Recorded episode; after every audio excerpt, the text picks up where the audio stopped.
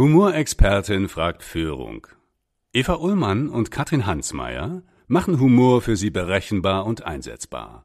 Amüsieren Sie sich, staunen Sie und erweitern Sie Ihr Repertoire.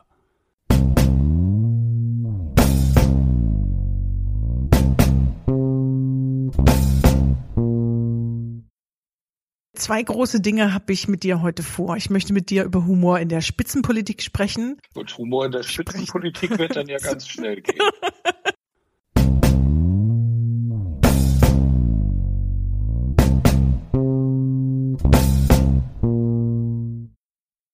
Begrüße heute in meinem Podcast Humorexpertin fragt Führung zu meiner großen Freude Michael Ehlers. Michael Ehlers ist der Rhetorikexperte zu dem Thema äußern sich ja viele. Michael Ehlers kann es wirklich und was mich an ihm schon seit vielen Jahren begeistert ist. Auf der einen Seite bringt er Dinge sehr präzise und gut auf den Punkt, völlig egal, ob er die Rede Monate vorher oder in der Nacht vorher vorbereitet hat. Und auf der anderen Seite ist er unglaublich unterhaltsam und bringt mutig seinen Hein Hansen auf die Bühne. Das heißt, vom frechen, aggressiven Humor zu den leiseren Humortönen habe ich von Michael Ehlers schon alles erlebt. Umso mehr freue ich mich, dass ich dich heute hier habe. Hallo, lieber Michael.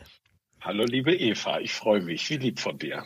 Zwei große Dinge habe ich mit dir heute vor. Ich möchte mit dir über Humor in der Spitzenpolitik sprechen und ich möchte mit dir über deinen eigenen humorvollen Fingerabdruck. Gut, Humor in der Spitzenpolitik wird dann ja ganz schnell gehen. Sind wir in zwei Sätzen durch? Na, ich glaube, dass. Zum zweiten Thema. Ich glaube, das ist etwas ergiebiger. Anlass war, jüngst wurde ich vom Tagesspiegel interviewt zum Christian Lindners Verabschiedung der, ich glaube, Generalsekretärin. Und er sagte so ähnlich im Wortlaut, liebe Frau Kollegin, im letzten Jahr, fast 300 Tage sind wir gemeinsam in den Tag gestartet. Und er ist ziemlich gerügt worden von der Presse. Was meinst du? Wäre er vor zehn Jahren mit dem Witz noch besser durchgekommen als heute? Ja, in der FDP sowieso. Und ich meine, jetzt ist er ja Opfer seiner eigenen Popularität, glaube ich, dass man bei ihm natürlich als Parteivorsitzender, der sehr gerne austeilt, auch jedes Wort auf die Goldwaage legt. Hier völlig zu Recht, wie ich finde, das war ein FDP-typischer, muss man ja leider sagen, Altherrenwitz. Und den kann er sich wirklich sparen in der heutigen Zeit. Hier müssen Politiker bei allem Humor. Hier müssen Politiker wirklich Vorbild sein.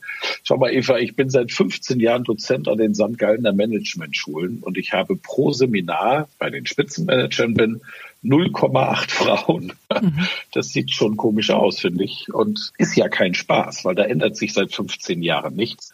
Und wenn wir eine Bewusstseinsveränderung und eine Verhaltensveränderung wollen, dann müssen wir gerade auch bei dem Thema Geschlechterneutralität die Menschen, die an vorderster Front stehen, wirklich Vorbild sein. Und wir müssen nicht alles durchgendern. In dieser Diskussion gibt es ein paar Dinge, die übertrieben sind. Aber Acht zu geben darauf, dass sich die Frauen gerade, die es in der Politik auch zu etwas bringen oder auch in den Betrieben zu etwas bringen, mit solch einem Altherrenwitz abtue, das geht einfach nicht. Und hier möchte ich die Frauen auffordern, dass sie sich dialektisch schulen und hier klipp und klar auch an der Stelle Grenzen zeigen, bei einem humorvollen Angriff immer ernst kontern und bei einem ernsten Angriff gerne humorvoll. Nur Geschlechterwitze, das können wir uns heute sparen. Ja, jetzt ist ja Christian Lindner nicht nur jemand, der Altherrenwitze macht, ja, als jemand, der rhetorisch durchaus pfiffig ist, kann ich mich an die ja. letzten Bundestagswahlen erinnern, wo man sich sehr lustig machte und ein Foto wurde gepostet, wo man sagt, Christian Lindner verkauft jetzt auch den Thermomix, war so ein typisches Werbungsfoto, ja, und er dann in der Retour sehr witzig abends schrieb, bin gerade nach Hause gekommen, ich werfe erstmal den Thermomix an. Was hat sich verändert in den letzten 20, 30 Jahren an Humor als rhetorische Kompetenz eines Spitzenpolitikers aus deiner Sicht? Tja, das ist eine Frage. Ich habe jetzt keine empirische Untersuchung. Ich kann es höchstens aus meiner persönlichen Wahrnehmung und damit eben höchst subjektiv wiedergeben. Ich bin mir relativ sicher, dass die Politiker früher stärker im Debattieren waren und in der Debatte, wo es ja wirklich darum geht, den Bürgern da draußen These und Antithese zur Verfügung zu stellen, damit sie mit ihrem eigenen Verstand aus These und Antithese eben eine eigene Meinung bilden können. In dieser Debatte ist Humor und Dialektik und aus der Dialektik entstehender Humor, dazu gleich eine Technik, auch die Linda ja hier angewandt hat, einfach ein fester Bestandteil. Und wenn du hart debattierst, aber mit der Haltung dem anderen gegenüber, dass ich den anderen schätze, dann kommt auch guter Humor dabei raus. Herbert Wehner war früher dafür bekannt und die haben sich Sprüche im Deutschen Bundestag an den Kopf geworfen. Das war einfach witzig. Baron Wrangel damals war am Reden und Wehner war ja für seine Zwischenrufe auch bekannt und sagt, Herr Baron, Sie reden, Sie hätten Theaterrezensent werden sollen. Baron Wrangel daraufhin, Herr Wehner, Theaterrezensent ist ein ehrenwerter Beruf. Ja, sagt Wehner, deswegen sind Sie es ja auch nicht geworden. Gleiche Technik wie bei Lindner, wenn er sagt, ich werfe mir jetzt erstmal eine Grillwurst in den Thermomix oder was. Das ist Klimax, einen oben draufsetzen. Ich mhm. nehme den Angriff des anderen und setze einfach einen oben drauf und durch die Übertreibung habe ich dann einen Witz. Und das ist was Angenehmes. Und ich hatte immer das Gefühl, ich war früher, also vor 30 Jahren, politisch aktiv und habe im, im Kieler Landtag damals gesehen, wie die Sozialdemokraten und die Christdemokraten sich in der Debatte wirklich hart angegriffen haben. Und das wurde auch mal persönlich. Und da gab es einfach auch mal einen Spruch. Und ich habe gedacht, als ich die Debatte dann zu Ende gesehen habe, die springen sich gleich an die Gurgel. Und draußen im Flur sehe ich, wie der Debattenführer der CDU auf den Debattenführer der SPD zugeht. Und dann heißt das, ey Björn, ey, ja, hallo, sag mal, treffen wir uns heute Abend wieder im Anker? Ja, genau, ich komme eine halbe Stunde später, bestellen wir schon mal ein Bier. Mhm. Und das ist ein nachhaltiges das Erlebnis gewesen, weil ich dort eben auch erkannt habe, dass die Kommunikation und der Angriff eben ein Teil des politischen Spiels ist. Und das muss ja nichts mit den persönlichen Befindlichkeiten zu tun haben. Die Menschen schätzen sich. Und ich habe das von meinem Vater damals gelernt, habe viel mit ihm drüber gesprochen. Der hat gesagt, Michael, also er war jetzt ein Schwarzer und er konnte die Roten nicht leiden und er hat auch lautstark über die regelrecht gepöbelt. Aber hat er immer gesagt, das Wichtigste ist doch, dass der Mensch sich grundsätzlich engagiert. Und das sollte immer im Mittelpunkt stehen bei allem Angriff. Also der Respekt für den Einzelnen, der sich ja im Sinne der Gemeinschaft engagiert, auch wenn er eine andere politische Färbung hat. Mhm. Und wenn diese Grundhaltung da ist, dann kommt aus meiner Sicht immer guter Humor dabei raus.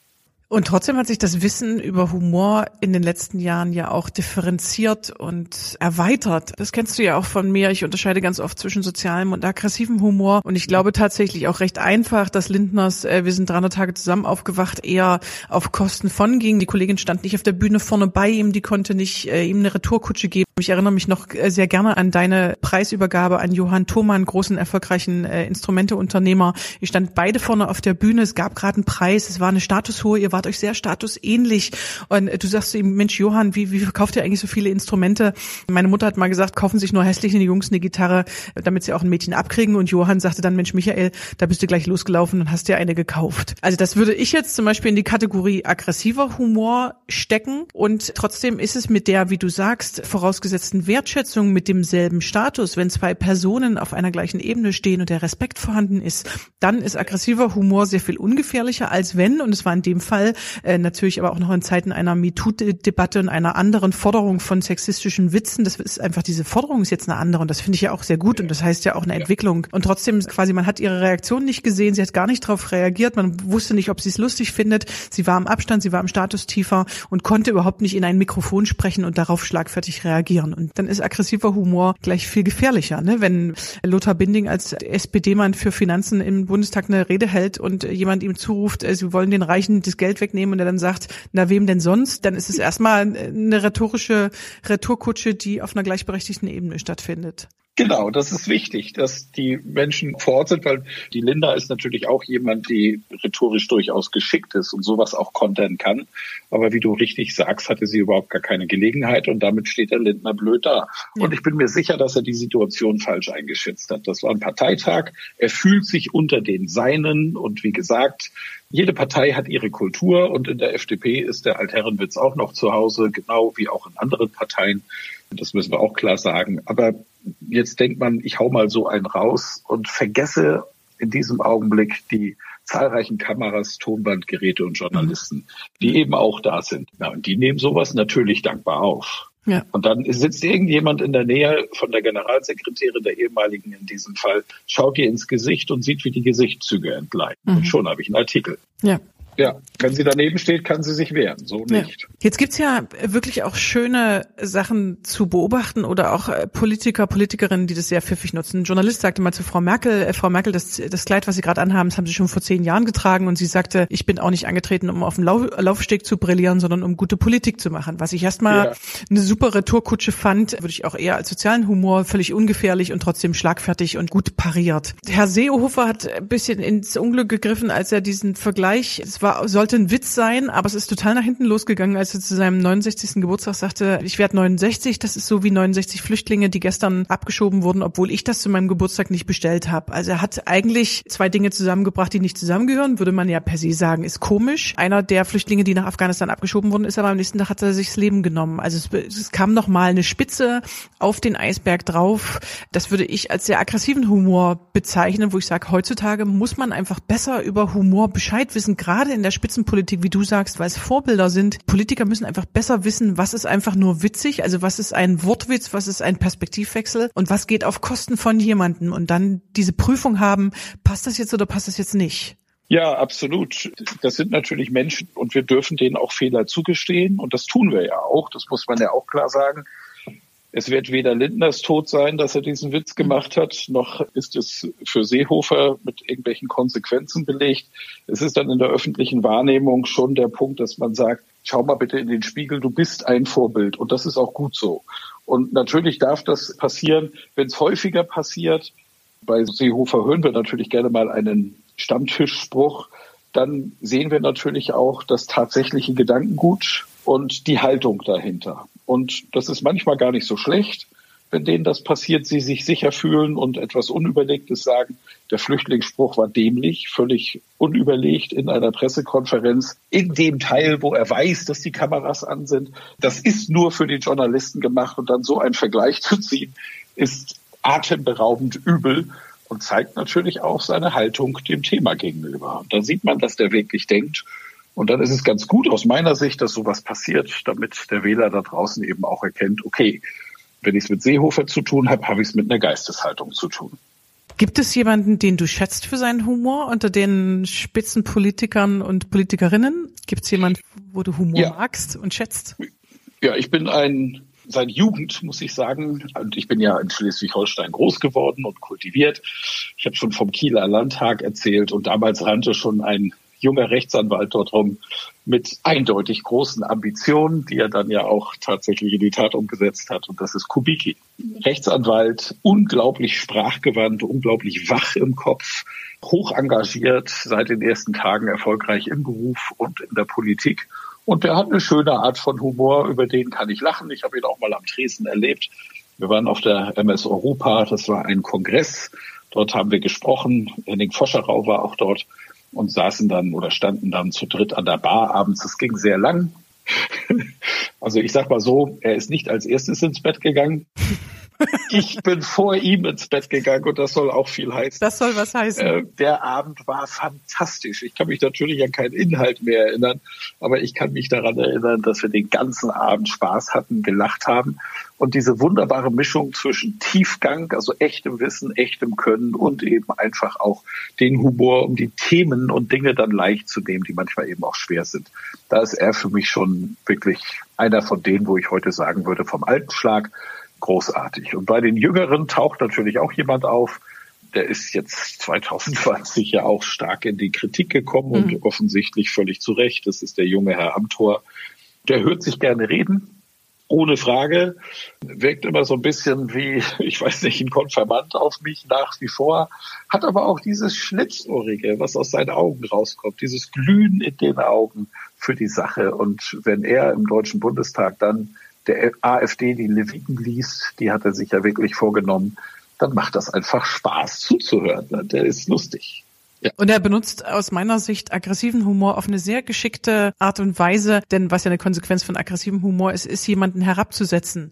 Und er ja. benutzt tatsächlich auch Vergleiche und damit provoziert er. Ja? Er sagt, wenn Sie mit so einem Bobbycar hier an einem Formel-1-Rennen teilnehmen wollen, dann mag das irgendwie für eine AfD-Karnevalssitzung reichen, aber eben nicht für den Bundestag. Also er provoziert mhm. ganz klar eine Gegenwehr, einen Widerspruch. Er nimmt die AfD auseinander und kritisiert und benutzt, hat ja manchmal auch einfach ungewöhnliche Vergleiche, ja, die ungefährlich sind. Die würde ich eher in den sozialen Humorbereich sortieren. Aber er benutzt eben auch sehr gezielt aggressiven Humor, um zu provozieren und um eine Grenze aufzuzeigen. Es ist metaphorisch. Also die Metapher ist eine rhetorische Figur, die er sehr stark und sehr oft bedient. Er benutzt Bilder. Diese Bilder helfen ja auch demjenigen, für den so eine Debatte ist, nämlich den Zuhörer zu verstehen. Und das Herabsetzen der AfD ist aus meiner Sicht erstens angebracht, wenn man mal schaut, was die so von sich geben. Sie sind weit weg von unserer humanistischen Grundordnung und von unseren Werten und weit weg damit auch von seiner Partei und seinen Werten. Und er stellt sich eben hin und macht den auch klar, wir reden jetzt kurz über die Sache. In diesem Fall war es ja der Versuch eines juristischen Antrags, geleitet von Herrn Brandner. Und den schnappt er sich halt regelmäßig und mhm. liefert jetzt auch dem Zuschauer ein Bild, wenn er jetzt seinen fachlichen Vergleich macht und sagt, schauen Sie, da haben Sie den Antrag gestellt, das geht gar nicht, weil es ein übergeordnetes Gesetz gibt, das Grundgesetz, und das spricht dagegen. Wenn man sich ein kleines bisschen auskennen würde, würde man gar nicht auf die Idee kommen, so einen dämlichen Antrag zu stellen. So, und wenn er jetzt von den Gesetzen spricht und daraus zitiert auch, dann weiß der einzelne Bürger natürlich gar nicht, was ist gemeint. Und er kann es glauben oder nicht. Und dazu liefert eben das Bild. So ist das eben, wenn man mit einem Bobbycar beim Formel-1-Rennen antritt, da muss man sich nicht wundern, wenn man als letzter über die Ziellinie kommt. Und zwar mit weitem Abstand. Und damit hat er ein Bild geliefert, das dem Dritten, dem Zuhörenden dann auch eindeutig zeigt, wie die Lage in diesem Antrag ist. Denn wenn du dir das sachlich anschaust, ist es tatsächlich beschämend. Und er hat den Mut und die Bilder, die sprachliche Kraft und den Humor, das so weiterzutragen, dass dieser Vortrag dann eben zum Beispiel in sozialen Netzwerken auch ein Hit wird. Ja. Und das macht er natürlich mit seinem Humor. Er hat ja tatsächlich ein bisschen was von mit einem Zeigefinger, ne? Er weist immer auf gutes und quasi politisch korrektes Verhalten hin. Und ich finde, dieser Humor, mhm. der relativiert das eben auch, äh, weil so Zeigefinger kann so ein Spitzenpolitiker, wie man ja auch sieht in diesem Jahr, natürlich auch über die Füße fallen, weil, weil auch ein Spitzenpolitiker nicht frei von Fehlern ist. Genau. Das hat sich auch bewiesen. Nochmal ganz kurz zurück zu Herr Kubicki. Äh, zum Beispiel äh, sagte er zu seinen Kollegen, liebe Kollegen, liebe Kolleginnen, ich weiß, es ist ein emotional ganz bewegendes Thema, aber äh, ich möchte darauf hinweisen, dass ihre persönliche CO2-Exposition bei Aufregung sich erhöht. Deswegen bitte ich doch alle, Ruhe zu bewahren. Also er macht ganz viel, was ich sagen würde, sozialen Humor. Er macht einfach wirklich witzige Perspektivwechsel. Auch als der Vizepräsident des Deutschen Bundestages hat man ja sowieso eine neutralere Rolle, wo immer auch viel mehr Humor passiert, habe ich so das Gefühl, als bei den einzelnen Personen. Und er hat aber sich mit einem Post sehr unbeliebt gemacht. Dazu wollte ich dich nochmal befragen, wo Erdogan den Deutsch-Türken gerade empfohlen hat, nicht wählen zu gehen. Und er postete, es braucht keinen Erdogan, um CDU, SPD und Grüne nicht zu wählen wählen. Und das ging natürlich ziemlich durch die Decke. Dafür hat er ziemlich viel Kritik, aber eben auch Aufmerksamkeit bekommen. Wie siehst du das so in seinem Gesamtstil des Humoreinsatzes? Ja, ich finde, dass das natürlich zu ihm passt und natürlich auch zu der, jetzt darf ich mal sagen, bewährten Kommunikationsart der FDP, die immer etwas moderner schien in meiner Sicht, in der Art zu kommunizieren wie ihre politischen Mitbewerber. Und dieses Image wollen sie natürlich auch haben. Und er hat ja original Erdogan zitiert. Erdogan hat gesagt, dass die CDU, die SPD und die Grüne Türkei-Feinde sind und er hat eine Empfehlung ausgesprochen wortwörtlich, dass die Türken in Deutschland diese drei Parteien nicht wählen sollen. Und da hat Kubicki Klimax einen oben draufsetzen. Der nimmt das und sagt, es braucht keinen Erdogan, um CDU, SPD und Grüne nicht zu wählen. Ich finde das mal sehr witzig, ja. Hashtag Erdogan, ich könnte mich totlachen. Und wenn wir uns jetzt diesen Menschen mal einfach in seiner Gesamtstruktur anschauen, dann stellen wir fest, es passt einfach zu ihm. Ja. Diesen Aufreger nimmt er gerne. Die Aufregung gehört ja dazu. Also wo, wo kommen wir denn hin? Wir haben ja keine Debatte. Und das ist ja eher das, was ich ankreide. Du kennst meinen Fokusartikel. Wir müssen Meinungsburgen bauen. Ja. Wir brauchen die Debatte und dazu brauchen wir eben auch Polarisierung und Polarisierung am besten noch eben verbunden mit Humor. Und Kubicki ist eben einer, der das kann und der das für sich nutzt. Er hat ja diesen Orden bekommen, irgendein so Karnevalsorden. Wieder den tierischen hat, Ernst wahrscheinlich. Irgend sowas, ja. Kriegt ja. eine Mütze auf, die war viel zu klein und so. Dann sagt er, mit so einem großen Kopf habe ich ja gar nicht. Und äh, in seinem Vortrag hat er es krachen lassen. Da sagte, die Bundeswehr ist die erste Einrichtung, die sozialdemokratische Ideen umsetzt. Die Schiffe bleiben am Pier, die Hubschrauber am Boden. Und den Soldaten ist es bei der Ausrüstung ohnehin nicht möglich, länger als zehn Stunden am Tag zu arbeiten. Und das ist doch hervorragend. Er mhm. nimmt einfach das, was man den Sozialdemokraten vorwirft, er ist keiner von ihnen. Er will den politischen Unterschied ja auch darstellen in der Debatte. Jetzt war es eben auch eine humoristische Rede und setzt einen obendrauf. Finde ich großartig. Und dann schafft er eben auch Bilder wie doch lieber ein Karrenbauer im Saal als eine Wagenknecht. Das sind Bilder, die Leute lachen sich kaputt und es ist ein schöner Humor. Und das ist auch das, was bleibt. Und trotzdem schafft er es eben mit seinem Humor auch seine Politik jetzt frei mal, was man davon hält. Die darf man definitiv kritisieren, mhm. aber er schafft es eben, seine Themen zu platzieren. Und ich würde mich sehr freuen, wenn wir mehr Politiker hätten, die diese sprachlichen Fähigkeiten hätten, diese Bilder im Kopf zu schaffen, dann eben auch verbalisieren zu können, dann hätten wir, glaube ich, alle mehr Spaß an der Politik. Ja. Und wir und würden auch alle noch besser verstehen, was diese Parteien wollen. Und noch mehr Spaß an der Debatte. Ich finde jemand, der das tatsächlich auch sehr geschickt gut und bildlich metaphorisch macht, ist zum Beispiel auch Lothar Binding finanzpolitischer Sprecher der SPD-Bundestagsfraktion seit 2012, der ja oft mit seinem Zollstock auftaucht, ja, die Billionen Schulden äh, sagt oder sagt, das ist die Gesellschaft, hier haben wir die Armen, hier haben wir die Mittel, hier haben wir die Reichen. Oder er sagt, der Steuertopf ist ein Becher, der gefüllt werden muss, ja, dann kommt die maritime Wirtschaft und macht da Löcher rein. Also ich finde, es ist für mich ein, ein Spitzenpolitiker, der von dem Ton her, von der Stimmhöhe ich ihm nicht gut zuhören kann, aber von den Vergleichen, von den Bildern, die er benutzt, ganz ungefährlich, ganz, also auch so ein trockenes Thema eben wie Finanzwirtschaft, immer wieder bildlich, sehr gut, sehr einfach, sehr kurz und prägnant erklären kann. Mhm, genau, also ist auch jemand, der für mich wirkt er immer ein Stück weit wie ein Pädagoge, das passt dann ja mhm. auch zu, zu, den Sozialdemokraten, der kleinen Kindern mit guten Hilfsmitteln erklärt, wie die, wie die Welt funktioniert. Das macht er ja nicht nur mit dem Zollstock und mit der Alterspyramide, er kann ja auch eine Sitzungswoche erklären. Da geht er dann auch ans Flipchart, macht ein Video und sagt, was passiert denn hier so in einer Woche? Und das ist durchaus unterhaltsam und vor allen Dingen auch einprägsam. Und wir brauchen solche Menschen, die das einfach auch mal runterbrechen, was dort passiert, die mal auf die Ebene des Zuhörers gehen und sagen, Mensch, dass ihr mal versteht, warum wir hier so einen Stress haben, warum wir vielleicht auch nicht tatsächlich jedes Mal im Bundestag sitzen, weil nämlich Themen diskutiert werden, wo wir überhaupt gar keine Fachkenntnisse haben. Und da schicken wir dann halt eben die rein, die die haben. Und er ist derjenige, der das erklärt, so ein richtiger Erklärbär.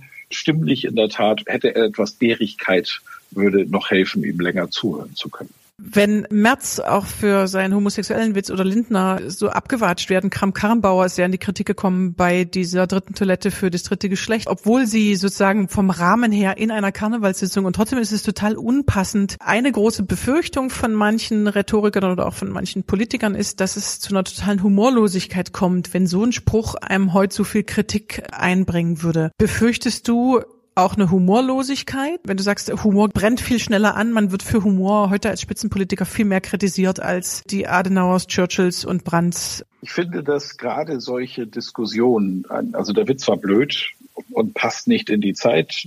Wir haben gerade eine Riesendiskussion über Gendern und über Geschlechtergleichheit und das dritte Geschlecht kommt dazu und sagt, sorry, aber äh, schön, dass wir mal über Frauen reden, aber hat mal jemand zu uns geguckt, wie dreckig es uns geht und äh, schaffen es natürlich auch mit dieser Diskussion, ihre Themen nach vorne zu bringen. Und das ist auch gut und richtig so, wenn wir tatsächlich grundsätzlich davon ausgehen, dass alle Menschen gleich sind, alle Menschen Rechte haben, dann müssen wir auch Rahmenbedingungen schaffen, die das Ganze auch tatsächlich möglich machen. Und dann ist auch in einer Karnevalssitzung, muss ich jetzt nicht auf das Humorniveau eines klassischen Comedians runtergehen. Und das hat sie gemacht. Da hat sie kein Fingerspitzengefühl gezeigt. Und trotzdem bin ich froh, wenn so etwas passiert, weil es anschließend eine Diskussion gibt, die wichtig ist. So fragt eben das politische Magazin Cicero, wann kommt der Humorwächterrat genau nach diesem Witz und nach dem Entrüstungssturm oder Shitstorm, der dann entsprechend gekommen ist. Und, und das das sind wichtige Diskussionen, dass wir die haben, dass wir sagen, okay, jetzt hat sie halt mal daneben gegriffen und das auch noch in der Karnevalssendung. Ist das jetzt wirklich schlimm?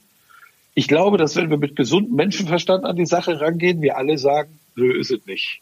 Und trotzdem ist es auf der anderen Seite eben wieder gut, dass wir durch den Humor ein Stück weit eben das Wertebild von Kram-Karrenbauer präsentiert bekommen. Und selbst das ist ja nicht schlimm, weil es passt ja zu ihrer Partei und zur Kernmarke. Und findest du, dass der Humor dadurch weniger wird oder dass er besser wird durch solche Diskussionen? Nein, der Humor wird schlechter, aber das hat nichts mit den Diskussionen zu tun, aus meiner Sicht. Das hat tatsächlich etwas mit der rhetorischen Klasse der politisch Handelnden zu tun. Und du sagst, die, Rhetorik, die rhetorischen Fähigkeiten wären nicht zwingend besser, sondern eher schlechter. Sie werden aus meiner Sicht seit Jahrzehnten kontinuierlich schlechter. Deswegen fällt ja so ein Lindner in diesem äh, Gesamtsystem überhaupt auf Wodurch würde der dann sonst auffallen? Durch seine Inhalte? Wahrscheinlich nicht. Nach der letzten Koalitionsverhandlung wahrscheinlich nicht. Nein, natürlich nicht. auch nicht nach seinen Entscheidungen. Ist ein junger Politiker, das dürfen wir auch immer nicht vergessen.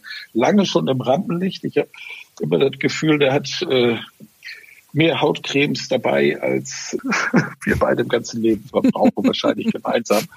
Und aber alles in Ordnung, okay? Das ist ja ist ein Typ und, und der stellt sich eben gerne hin, aber er hat eben einen ganz hohen Anspruch auch an seine eigene Wirkung. Deswegen ist er so gepflegt. Deswegen achtet er so darauf, dass die Frisur sitzt, bevor es losgeht. Deswegen trägt er die guten und teuren Anzüge. Da legt er Wert drauf. Und das macht er, und das, da kann ich einfach nur sagen, Chapeau dann eben auch ganzheitlich.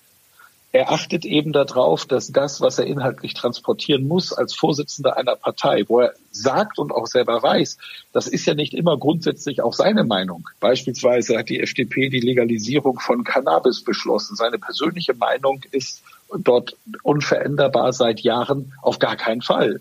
Aber es gibt eine Mehrheitsentscheidung seiner Partei und dann stellt er sich eben auch vorne hin und ist auch in der Lage, das zu formulieren. Er mhm. sagt, ich persönlich habe das anders gesagt, ich habe es anders gewollt, die Partei hat so entschieden und als ihr Parteivorsitzender werde ich das jetzt mit aller Kraft umsetzen. Das ist eben so in einer Demokratie. Und er hat diese Klarheit, diese Schärfe, diese Ausdrucksfähigkeit. Und das ist ja etwas, was ich generell für mich auch als Mission habe, wie du weißt, Eva. Mhm. Echtem Wissen und echtem Können eine Stimme geben. Wir wissen alle als Menschen, Recht bekommen und Recht haben, das sind zwei komplette unterschiedliche Paar Schuhe. Und wenn ich zu meinem Recht kommen möchte, muss ich auch in der Lage sein, das, was ich weiß, meine eigenen Erfahrungen, meine eigenen Fähigkeiten, meine eigenen Wünsche, meine eigenen Werte nach außen ausdrücken zu können. Und wenn ich das nicht kann und mich nicht um meine Ausdrucksfähigkeit kümmere, werde ich automatisch nicht erfolgreich sein. Und dann fühle ich mich im Recht, aber ich kriege keine Mehrheiten für mein Recht. Jetzt die Schuld bei anderen zu suchen, ist naheliegend, ist aber falsch.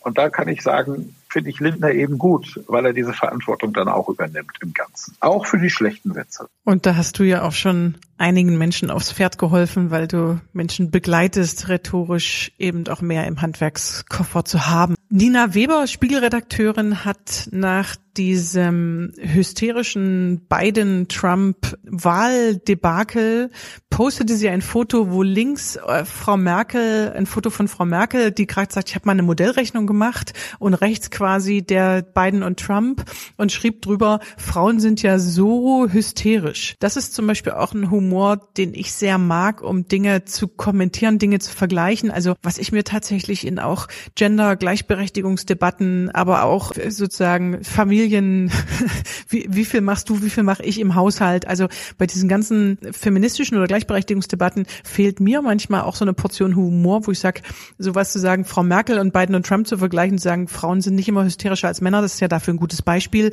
darf auch humorvoll gemacht werden. Also das ist zum Beispiel ein Humor, den ich mir auch mehr in der Spitzenpolitik, mehr in politischen Debatten wünsche, dass, dass man einfach auch witziger oder merkwürdiger oder ungewöhnliche Vergleiche mit einem Augenzwinkern, mit einem Schmunzeln macht, weil der andere dann besser zuhört. Genau.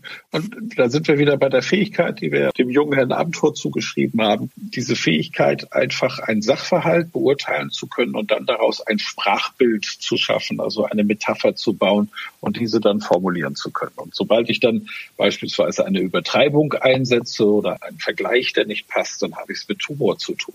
Eine tolle Fähigkeit, die wir uns alle mehr wünschen in der Politik. Politik muss unterhaltsamer werden. Und abschließend, äh, bevor ich jetzt auch gern zu deinem Humor kommen möchte, finde ich ja Gregor Gysi auch jemanden, mit dem ich, mit dem muss man jetzt nicht inhaltlich, äh, mit der Partei würde ich jetzt auch nicht inhaltlich in allen Punkten übereinstimmen, aber tatsächlich benutzt er rhetorisch tatsächlich auch viel, seit vielen Jahren mag ich ihn gerne, weil er zum einen geplanten Humor benutzt, zum anderen aber eben auch schlagfertig, völlig egal, ob er jetzt im Bundestag eine Rede hält oder ob er bei Jan Böhmermann auf der Couch sitzt. Also er erscheint mir auch als ein schlagfertiger Zeitgenosse, dessen Humor ich sehr genieße ja, wahnsinnig sprachgewandt, ebenso bei den Personen, über die wir jetzt sprechen, die wir hier positiv benennen, können wir davon ausgehen, dass sie einen aktiven Sprachschatz um die 4000, 4500 Wörter haben. Es gibt auch Menschen, die haben 1500 bis 2000 Wörter die empfinden sich selber jetzt auch nicht unbedingt als ungeschickt sprachlich, aber in der Gesamtbewertung sind sie es natürlich. Und Gysi ist jemand, der auch die Bühne liebt. Er sucht sie ja auch wirklich aktiv auf. Er bietet sich auch an oder lässt sich anbieten über Agenturen beispielsweise. Und da kann er alle seine großen Fähigkeiten auch entsprechend ausnutzen.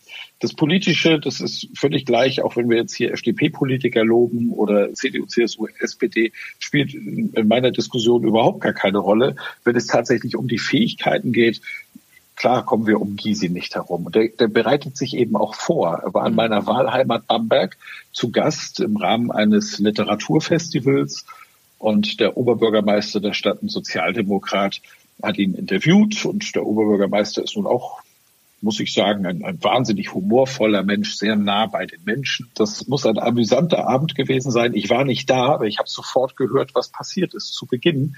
Das ist nämlich in der Stadt rumgegangen. Denn der Gysi hat den Bürgermeister seiner eigenen Stadt gefragt, sag mal, äh, wissen Sie eigentlich die Straße so und so Weber? Wer das war. Und der Oberbürgermeister überlegte kurz und sagt, ja, ich glaube, der hatte irgendwie ein wichtiges Geschäft und hat auf jeden Fall einiges für die Stadt getan. Ja, sagt Gysi, das ist mein Cousin. Cool. Der kommt das erste Mal in die Stadt, ja, googelt, ich weiß nicht, was er da durchgoogelt oder, und findet, oder vielleicht ist es auch beim Vorbeifahren, aber er kommt mhm. eben nicht unvorbereitet zu dieser Veranstaltung, sondern hat auch sofort gleich ein paar städtische Bezüge. Wenn du ihn Fragen gestellt hast zu der Stadt, wo er zu Gast war, Bamberg ist eine Kleinstadt mit 70.000 Einwohnern, dann hat er dazu etwas zu sagen. Und jetzt sitzen die Bürger dieser Stadt im Saal und wie empfinden die das? Die empfinden das natürlich als wertschätzend, wenn so eine berühmte Persönlichkeit kommt und so viel über den eigenen Ort weiß, gleichzeitig dieses Pseudo-Belehrende dem eigenen Bürgermeister gegenüber ist auch wieder witzig. Und die Leute im Saal haben sich kaputt gelacht. Aber eben in einer Art und Weise, dass der Oberbürgermeister selber auch lachen konnte. Unglaublich brillanter Rhetoriker, ohne Frage. Und das ist ja tatsächlich sehr typisch, wenn man als Gast in eine Stadt kommt, dass so Bielefeld gibt's nicht, in Halle wären die Dummen nicht alle, in Bitterfeld hört man sich nicht auf dieser Welt, dann sieht man sich in Bitterfeld. Also das sozusagen der abwertende Humor tendenziell eher überwiegt, auch wenn man zu Gast irgendwo ist. Und ich finde dann tatsächlich, es braucht etwas Mühe. Ja, ich war in Solingen, was ich ja eine tatsächlich ungewöhnlich hässliche Stadt finde. Und dann muss man natürlich ein bisschen gucken, was findet man, ja. Und das, ich fuhr auf dem Weg zum Veranstaltungsort an einem Haribo-Werk vorbei und stellte fest, dass Haribo nicht nur in Bonn, sondern eben auch in Solingen ist. Und er öffnete dann auf der Bühne und sagte, das ist beeindruckend, wenn Erwachsene in ihren Haribo-Shop äh, kommen, weil die wechseln dann den Aggregatzustand, wenn sie 2000 Haribo-Tüten sehen. Und es war so ein kleiner, charmanter Einstieg, obwohl ich jetzt Solingen nicht besonders gut kenne. Ich erinnere mich auch an einen Vortrag in, in Oldenburg. Es waren, glaube ich, 44 Grad im Schatten. Und meine Gastgeberin begrüßte die freiwillig zu diesem Vortrag gekommenen Besucher und sagte, Petrus scheint euch nicht zu mögen, der macht so heiß, ja. Und es buhte einmal durch den Raum. Und ich ging auf die Bühne und sagte, ich möchte gerne meine Vorrednerin noch ergänzen. Ihr Oldenburger, ihr seid einfach so sexy, da gehen die Temperaturen gleich mal hoch. Und daraufhin hörte man sofort, also auch dieses unterschiedliche Lachen und auch so ein A ja. und Hihi die rhetorische ja. Grundhaltung ist für mich ein Grundbaustein. Und was ich dann ganz oft oben drauf setze, ist dann die Feinheit zwischen ungefährlichen und gefährlichem Humor dann noch besser unterscheiden zu können. Ja, absolut richtig. Für Profiredner sowieso, die auf Bühnen stehen, das sollte man wissen. Das sollte auch eine Moderatorin wissen. Aber vielleicht wusste die Moderatorin in diesem Fall ja, ja. auch, wer danach kommt. Und von daher ist das dann ja auch in Ordnung. Wenn Campino mit den Toten Hosen in Köln auftritt und in vollem Bewusstsein ins Publikum ruft, Hallo Düsseldorf. Sehr schön. Du hast eine Figur und zwar den Hein Hansen. Das ist ein Fischverkäufer, der wirft Bonbons in die Menge, wie auf dem Fischmarkt in Hamburg. Mit lauter Stimme kannst du total gut einen Raum füllen. Wie bist du auf die Idee gekommen und wann hast du diese Figur entwickelt? Wie lange gibt's die schon? 2012, 2013 ist die Idee entstanden, und zwar während einer Autofahrt mit meiner Mitarbeiterin, die auch heute noch mein Büro schmeißt, Martina Kummer. Die hat Marketing studiert und da ist was passiert. Erstmal muss man ja sagen, wie bin ich zum Fisch gekommen? Jetzt bin ich Norddeutscher, wie man so ein bisschen Mal so ein bisschen hört, man, hört. Wenn man hinhört ne? Genau, bin an der Küste groß geworden und da gibt's dann Brösel und diese Figur Werner, der ja auch schon ein paar Kinofilme gemacht hat, diese Zeichentrickfigur, der freche Rocker. Und der fährt in einem der Filme, oder in fast jedem Buch taucht das auf, ein Motorrad, das ist der Red Horex Porsche Killer, vier Horex Motoren hintereinander geschaltet. Und diese Maschine, die wurde 400 Meter Luftlinie von meinem Klassenzimmer gebaut, tatsächlich. Also in dieser Umgebung bin ich groß geworden und natürlich auch mit Fisch. Wenn man an der Ostsee groß wird, steht man auch als 12-, 13-jähriger Butcher mal an der Fischbude und unterstützt zumindest mal beim Verkaufen. Und auf dem Fischkutter bist du sowieso und packst mal mit an. Das muss man ja schon aus Prinzip machen, wenn man da oben groß wird. Dann hatten meine Eltern früher einen Bauernhof, der ist dann im Rahmen des Höfesterbens kaputt gegangen. Äh, sie haben ihre Ländereien verkauft und wir sind in ein ehemaligen Bauernhof gezogen, ein, ein riesiges Grundstück dazu. Und mein Vater wurde dann Busfahrer, also in den öffentlichen Dienst gegangen, hat dort seinen Lkw-Führerschein genutzt und hatte dann auch Spaß bis an sein Lebensende an dieser Arbeit. Und der machte gerne Sonderfahrten am Wochenende und hat dann also die Leute für ihr Taschengeld nach Hamburg zum Hamburger Fischmarkt gefahren. Und ich durfte häufiger mal mit, saß dann also in dem großen Bus meines Vaters und habe das bewundert, dieses Treiben in dieser Millionenstadt. Und die Menschen, wie sie da Geld für bezahlen, diese Busfahrt auf sich nehmen, um früh um 6 Uhr am Hamburger Fischmarkt anzukommen, da die ganzen Verkäufer zu erleben, die mit Inbrunst dort ihre Waren feilbieten und mit Riesenmotivation und Spaß. Das alles war Spaß und zwar jede Minute. Jeder Stand hatte was Neues, neue Sprüche, neue Verkäufertypen. Und es war einfach immer herrlich. Ich habe es geliebt.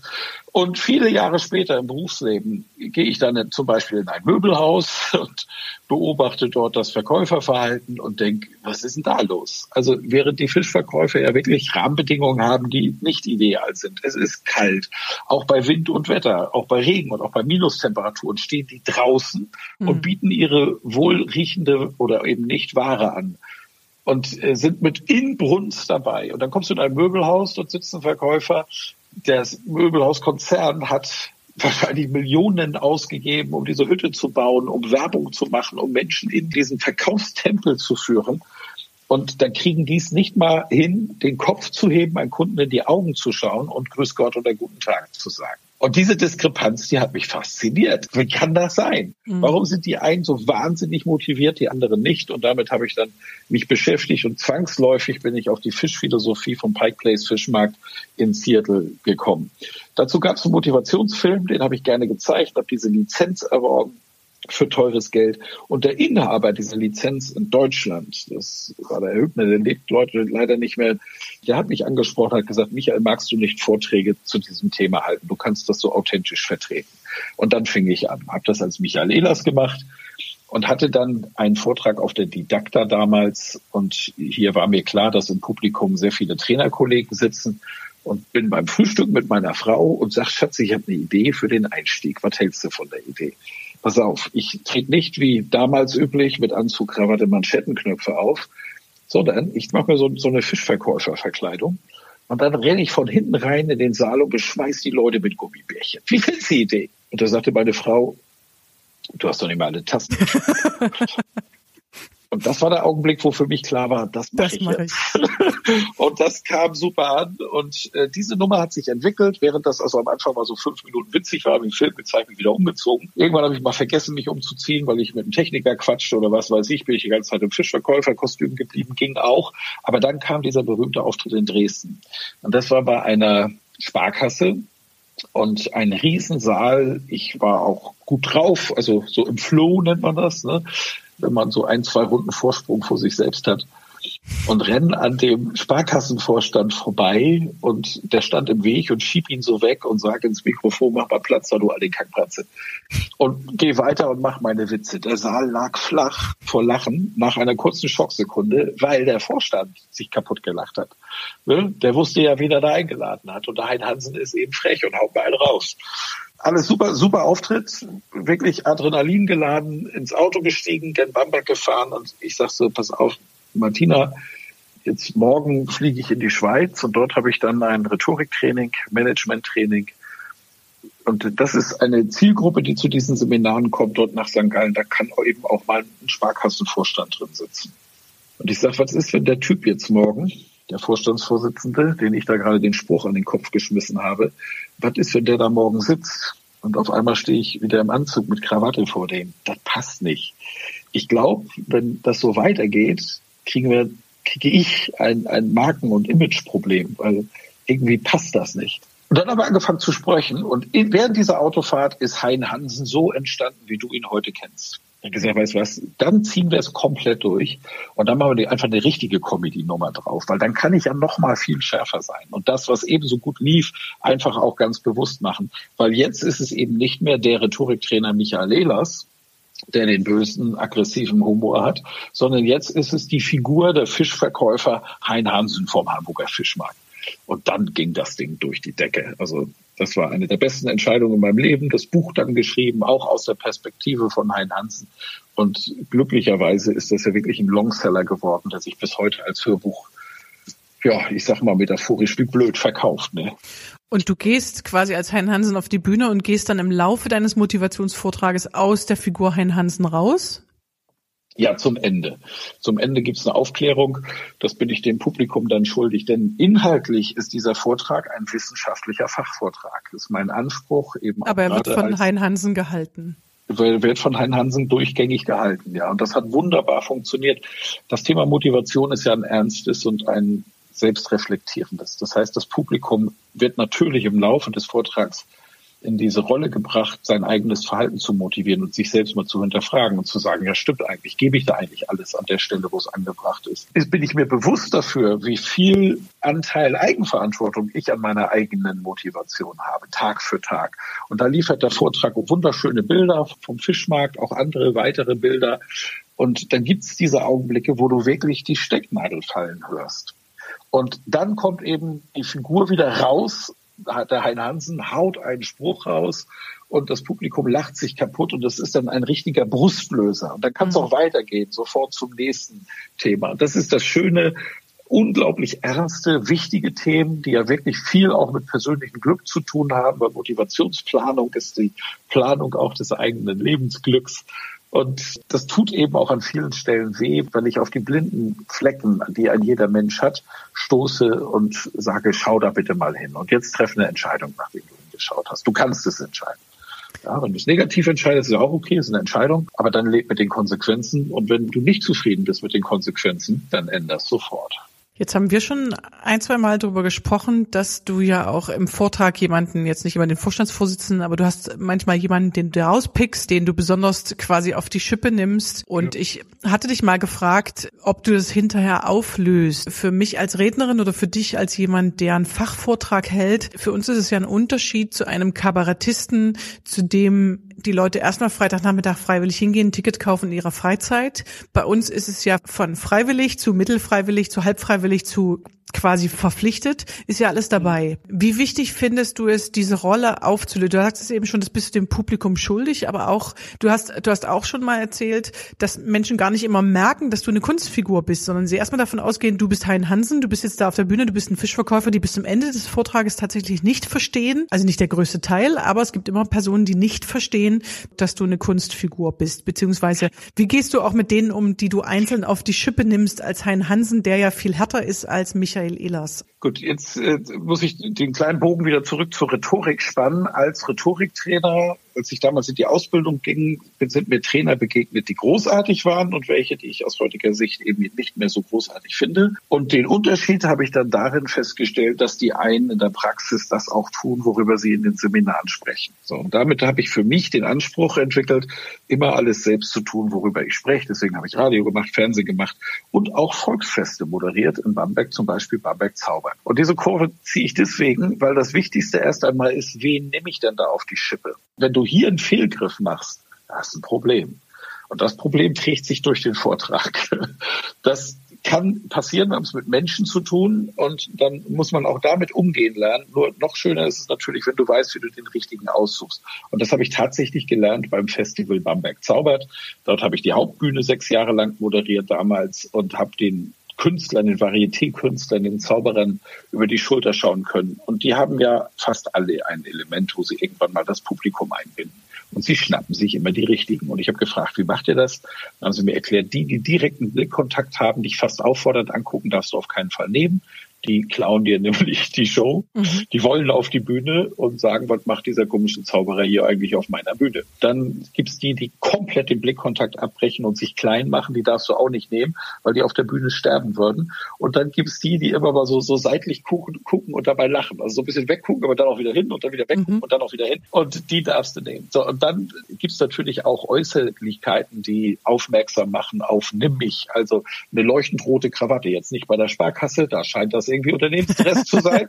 Aber in, in anderen Bereichen so, so Sachen, die nach Aufmerksamkeit schreien, wo es schon heißt, so hier. Und wenn jetzt dann nicht der direkte Blickkontakt ist, sondern so eine kleine Unsicherheit noch in der Körpersprache zu sehen ist, die kannst du dann halt auch richtig auf den Arm nehmen. Und dann schieße ich so einen Testballon raus, und trotzdem kann der schiefgehen, natürlich, weil ich die Äußerlichkeiten falsch einschätze. Und dann schnappe ich mir den nächsten und dann, aber spätestens habe ich den meistens, meistens schon beim ersten Griff. Und die kriegen es wirklich fett ab in dem Vortrag. Die kriegen dann auch von mir einen Namen, der könnte zum Beispiel Krawatte sein oder das Hemd oder so. Ich schaue dann da drauf und sage, Wahnsinnshemd, haben Sie das selbst ausgesucht? Ja, mein Gott, ist das hässlich.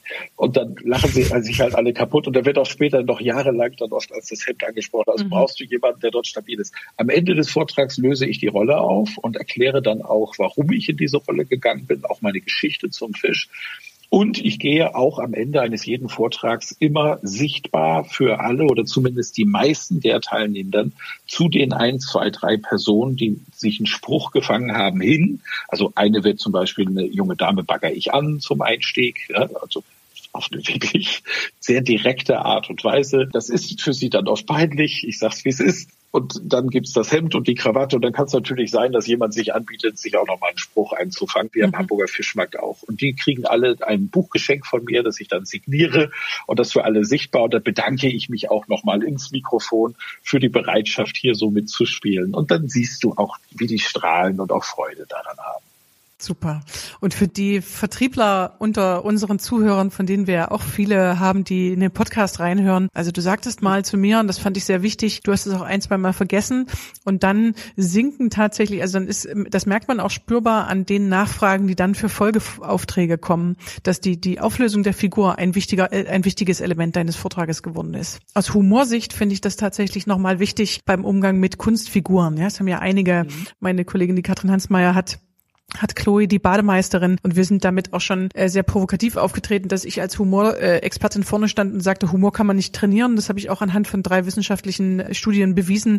Und dann meldet sie sich als Berliner Bademeisterin aus dem Publikum und sagt, das kann ja nicht stimmen, äh, Frau Ullmann. Und dann steht sie auf und tatsächlich passieren spannende Sachen, wenn man so eine verdeckte Figur auch noch im Publikum sitzen hat. Wir hatten das unter Führungskräften und neben ihr saß eine Führungskraft und der wurde immer wütender. Je mehr sie widersprach, umso wütender. Und ich fand so von der Gesamtdynamik, alle Leute, die unmittelbar an ihr dran saßen, die merkten nicht, dass sie eine Kunstfigur ist. Je weiter die Leute weg saßen, umso mehr sahst du und hörtest du von der Bühne aus das Giggeln und das Lachen und das Kichern. Und die Führungskraft neben mir, der hätte sie beinahe rausgeschmissen. Ja, der war kurz davor zu sagen, jetzt unterbrechen Sie doch mal die Referentin nicht dauernd. Und dann kam ja. sie ja sogar auf die Bühne und als sie mir dann das Wort abnahm, wurde ihm tatsächlich auch klar, dass es ein Fake war. Aber das dann aufzulösen und dann nochmal zu reflektieren, zu beschreiben, was passiert hier gerade mit einer Provokation, mit einem Humor, das ist für mich ein unglaublich spannendes spannender Prozess, wenn man mit Kunstfiguren arbeitet. Ja, das ist wichtig. Äh, bei mir war es viel Erfahrung, einfach auch Themen, die Dinge, die ich falsch gemacht habe, als ich mit diesem Vortrag angefangen habe, ja, die nicht funktioniert haben zu Beginn und daraus dann ein Lehren zu ziehen und auch Konsequenzen zu ziehen. Das ist sehr, sehr wichtig. Und trotzdem geht auch heute nochmal ein Witz schief und äh, es gibt auch nochmal eine Rückmeldung vom Kunden, die dann auch anzunehmen und daraus Konsequenzen zu ziehen. Das ist ja einfach auch wichtig. Abschließend äh, würde mich noch interessieren, hat sich dein Humor im Laufe der Jahre äh, verändert? Hein Hansen war auch frauenabwertend, das muss ich auch sagen. Also gerade in den Anfangsjahren sehr, sehr böse. Und hier habe ich viele Rückmeldungen auch aus der Mitarbeiterschaft bekommen. Mhm von Mitarbeiterinnen.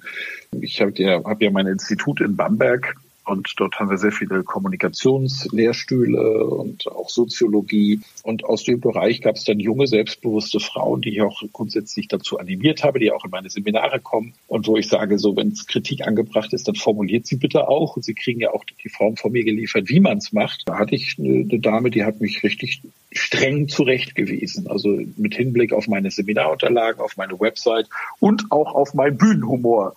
Und dann habe ich mal reingehört und habe, ja, das habe ich schon mal vom Kunden gehört. Das habe ich damals gar nicht so als wichtig, was so eine Randbemerkung war, wahrgenommen. Aber jetzt, wo ich das mal in dieser Klarheit auch zurückgespiegelt bekomme, hat das eigentlich eine Konsequenz für diesen Kunden gehabt. Ich habe nochmal geguckt, der hat nicht nochmal gebucht.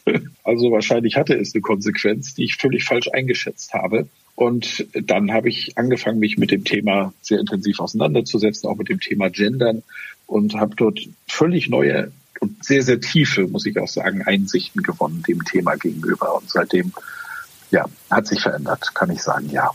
Also ich finde auch dein Repertoire ist weiter geworden. Tatsächlich bist du natürlich ein großer Freund von aggressivem Humor, dafür lieben wir dich ja auch alle. Was aber tatsächlich ich ja auch sehr an dir mag, ist, dass du schon immer auch sehr wertschätzend bist. Das heißt, man verzeiht dir tatsächlich aggressiven Humor auch viel mehr als jemanden, der dazu noch eine abwertende Grundhaltung gegenüber seinen Mitmenschen hat. Deswegen bist du, glaube ich, mit dem aggressiven Humor auch immer gut durchgekommen. Aber ich finde, dein, dein Repertoire ist auch breiter geworden. Also Dinge zu machen, die erstmal einfach nur lustig sind und auch Dinge machen zu können, die provokativer sind, die aggressiver sind, die stärker auf den Punkt sind. Aber du kannst schon immer gut einschätzen, bist du jetzt mit jemandem wie dem Johann Thoman, ne? Also oder mit einem Kollegen, wie den Vorstandskollegen jetzt vom, vom Club 55, ne? Oder sind, ist es eine vertraute Person oder ist es eben auch jemand, der dir nicht vertraut ist? Also dein ja. Publikum, das du ja auch immer erstmal nicht kennst. Und da finde ich, ist deine Mischung breiter geworden aus äh, Sachen zu machen, die einfach witzig sind und Sachen auf Kosten von Publikum zu machen. Ja, ja, das freut mich zu hören. Das ist gut, wenn das auch von außen so wahrgenommen wird. Schön, ja. beim Club zum aggressiven Humor, beim Club 55, für die Hörer sollten wir das sicherlich nochmal erklären. Ein Club von absoluten Top-Experten, die sich einmal im Jahr für einen fünftägigen Kongress treffen. Und alleine durch diese fünf Tage halt bauen sich eben auch Freundschaft auf und wirklich enge. Also ich kann ja heute, auch wir beide ja, kann ja wirklich sagen, durch den Club, ähm, da entwickelt sich etwas auf, auf einer partnerschaftlichen Ebene, das sehr intensiv ist. Und gerade weil wir uns so gut kennen und natürlich auch die rhetorischen Fähigkeiten dieser Gruppe weit überdurchschnittlich sind, kracht's auf der Humorebene regelmäßig. Also das bei uns stimmt. auf den Vorstandssitzungen hauen wir uns Sachen an den Kopf. Ähm, da kann man nur froh sein, dass sie nie nach draußen kommen. Aber irgendwann, vielleicht nach meiner Präsidentschaft, müsste man fast eine Fernsehserie drüber schreiben. Schreibst du noch mal ein Buch drüber? Ja, Dagegen oder machst ist, ist Strombergs Büro ein Witz, kann ich nur sagen. Da kracht's echt. Also es ist herrlich, herrlich, ja, ja. Aber das, das brauchst du auch zum Kompensieren der Inhalte. Ja, und oft gibt es einfach auch mehr Bewegung. Also so, ich kann mich auch noch mal an meinen Antrittsvortrag erinnern und es war einfach sagen von der Dynamik und von der Emotion und von der Bewegung, die Witze und das Lachen, dass ich dann eben auch ein paar Tage noch äh, durch die Runde bewegte. Da ist einfach von Energie einfach mehr, mehr im Raum als in so einer durchschnittlichen Veranstaltung. Ja, die Leute greifen die Inhalte ja einfach auf mehreren Ebenen ab, weil sie eben selber Experten und Trainer sind. Nehmen sie nicht nur den Humor als, oh, das hat jetzt Spaß gemacht, wahr, sondern sie verankern ihn ja gleich auf unterschiedlichen Ebenen in der Wissensaufnahme. Und da hat sich tatsächlich bei deinem Vortrag, da kann ich mich noch sehr gut dran erinnern, der, der hat den ganzen Kongress getragen. Gab es dann so ein paar Tage. Ja. Sehr, sehr intensiv, ja bis heute noch ho, ho, ho oder hi, hi, hi gelacht.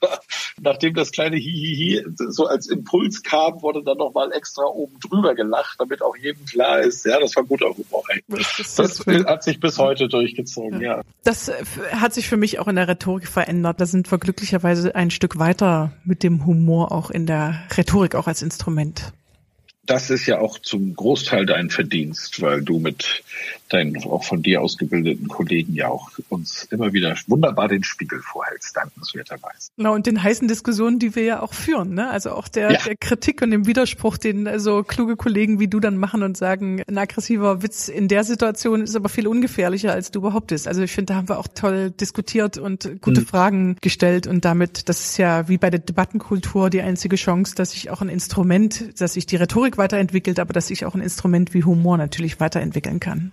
Ja. Ich danke dir, mein Lieber, für das bezaubernde Gespräch, für deine Zeit, für den tollen Podcast. Sehr, sehr gerne. Für unseren Austausch. Eva. Jawohl. Und freue mich auf unser nächstes Treffen im realen Leben. Auf jeden Fall.